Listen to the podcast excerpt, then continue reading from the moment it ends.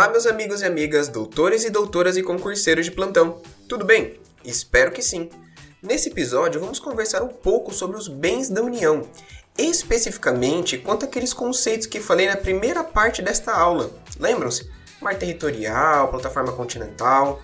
Mas antes, não esqueçam de nos seguir, comentar e compartilhar com seus amigos o nosso podcast. Ah, e também nos acompanhem pelo Instagram, o arroba constitucional do zero ponto podcast, e no meu perfil pessoal, o arroba pauloc underline camargo. Pessoal, essa aula de hoje, né, episódio de hoje, vamos conversar um pouco sobre conceitos que eu dei no último episódio e que ficou um pouco vago. Então vou tentar trazer para vocês esses conceitos, tá bom? Mar territorial. Pessoal, o mar territorial brasileiro compreende uma faixa de 12 milhas marítimas de largura, medidas a partir da linha de baixa mar do litoral continental e insular, tal como indicada nas cartas náuticas de grande escala reconhecidas oficialmente no Brasil. Quanto à soberania, esta estende-se ao mar territorial, ao espaço aéreo sobrejacente, bem como ao seu leito e subsolo, isso quer dizer que tanto o mar territorial quanto todo espaço aéreo acima dele, e o leito e o subsolo, tudo está sob a soberania brasileira. Aqui estamos diante daquelas discussões quanto à aplicação da lei brasileira no espaço.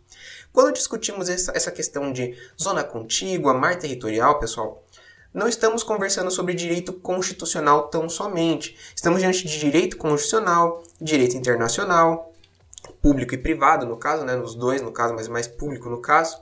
Então, a gente vai fazer é, essa viagem entre direito constitucional e direito internacional, tá bom?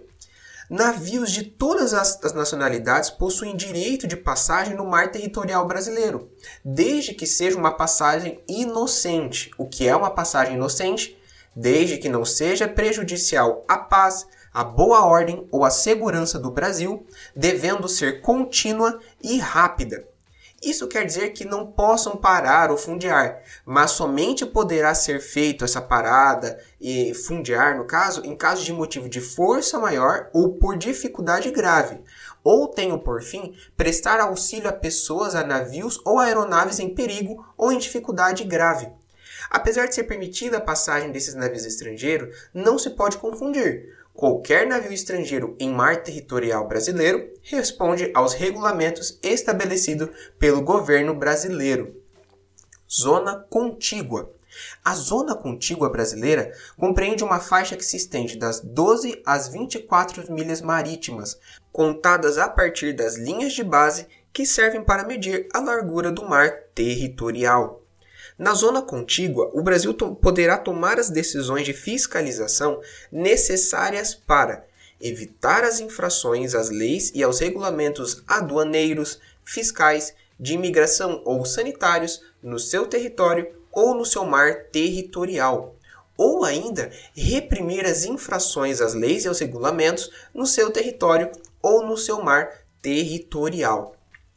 Zona Econômica Exclusiva a Zona Econômica Exclusiva Brasileira compreende uma faixa que se estende das 12 até as 200 milhas marítimas, contadas a partir das linhas de base que servem para medir a largura do mar territorial. Na Zona Econômica Exclusiva, o Brasil tem direitos de soberania para fins de exploração e aproveitamento, conservação e gestão dos recursos naturais, vivos ou não vivos, das águas sobrejacentes ao leito do mar, do leito do mar e seu subsolo, e no que se refere a outras atividades com vistas à exploração e ao aproveitamento da zona para fins econômicos. Além do mais, o Brasil tem o direito exclusivo de regulamentar a investigação científica marinha, a proteção e preservação do meio marítimo, bem como a construção, operação e uso de todos os tipos de ilhas artificiais, instalações e estruturas. Há a possibilidade de outros estados realizarem a investigação científica marinha na zona econômica exclusiva, desde que com consentimento prévio do governo brasileiro, nos termos da legislação em vigor que regula a matéria. No tocante à matéria militar, a realização por outros estados na zona econômica exclusiva de exercícios ou manobras militares em particular, as que impliquem o uso de armas ou explosivos, somente poderá ocorrer com o consentimento do governo brasileiro. Cumpre destacar que é reconhecido a todos os estados o gozo, na zona econômica exclusiva, das liberdades de navegação e sobrevoo, bem como de outros usos do mar internacionalmente lícitos relacionados com as referidas liberdades, tais como os ligados à operação de navios e aeronaves. Plataforma continental a plataforma continental do Brasil compreende o leito e o subsolo das áreas submarinas que se estendem além do seu mar territorial, em toda a extensão do prolongamento natural de seu território terrestre até o bordo exterior da margem continental, ou até uma distância de 200 milhas marítimas das linhas de base, a partir das quais se mede a largura do mar territorial nos casos em que o bordo exterior da margem continental não atinja essa distância. O limite exterior da plataforma continental será fixado conforme os critérios estabelecidos no artigo 76 da Convenção das Nações Unidas sobre o Direito do Mar, celebrada em Montego Bay em 10 de dezembro de 1982. Mas aí vocês vão me perguntar, ok, esses limites estarão lá no artigo 86, é, 76, mas o que diz o artigo 76? O artigo 76 define a plataforma continental como a plataforma continental de um estado costeiro compreende o leito e o subsolo das áreas submarinas que se estendem além do seu mar territorial, em toda a extensão do prolongamento natural do seu território terrestre, até o bordo exterior da margem continental, ou até uma distância de 200 milhas marítimas das linhas de base, a partir das quais se mede a largura do mar territorial, nos casos em que o bordo exterior da margem continental não atinja essa distância. O Brasil exerce direito de soberania sobre a plataforma continental, para efeitos de exploração dos recursos naturais. Mas que recursos são estes? São os recursos minerais e outros não vivos do leito do mar e subsolo, bem como os organismos vivos pertencentes às espécies sedentárias, isto é, aquelas que no período de captura estão imóveis no leito do mar ou no seu subsolo, ou que só podem mover-se em constante contato físico com esse leito ou subsolo.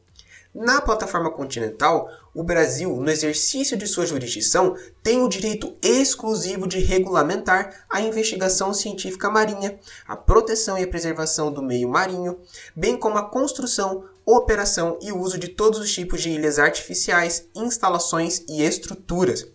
A investigação científica marinha na plataforma continental só poderá ser conduzida por outros estados com o consentimento prévio do governo brasileiro, nos termos também da legislação em vigor que regula a matéria. Além do mais, o governo brasileiro tem o direito exclusivo de autorizar e regulamentar as perfurações na plataforma continental, quaisquer que sejam os seus fins. Vamos dar uma revisada rápida nos conceitos, né? Nos conceitos primários desses é, que eu trouxe para vocês aqui hoje. Então vamos lá. Mar territorial é uma faixa de 12 milhas marítimas de largura, medida a partir da linha de baixa mar do litoral continental e insular. Zona contígua. A zona contígua compreende uma faixa que se estende das 12 às 24 milhas marítimas, contadas a partir das linhas de base que servem para medir a largura do mar territorial.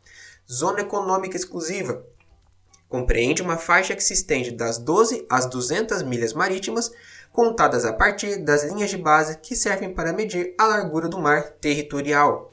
Plataforma continental compreende o leito subsolo das áreas submarinas que se estendem além do seu mar territorial em toda a extensão do prolongamento natural de seu território terrestre até o bordo exterior da margem continental, ou até uma distância de 200 milhas marítimas das linhas de base, a partir das quais se mede a largura do mar territorial, nos casos em que o bordo exterior da margem continental não atinja essa distância. Mas, minha gente, como tudo que é bom dura pouco, por hoje vamos encerrando por aqui também. Mas me diga, gostaram do episódio de hoje? Siga o nosso podcast em todas as plataformas disponíveis e venha nos dar sua opinião quanto ao tema, ou então sugestões para os próximos episódios no Instagram, o arroba constitucional0.podcast e no meu perfil pessoal, o arroba Camargo. Lembre-se que pelo Instagram eu sempre deixo dicas complementares de cada episódio, acaba que um complementa o outro. Então é isso, meu povo, um forte abraço e até a próxima!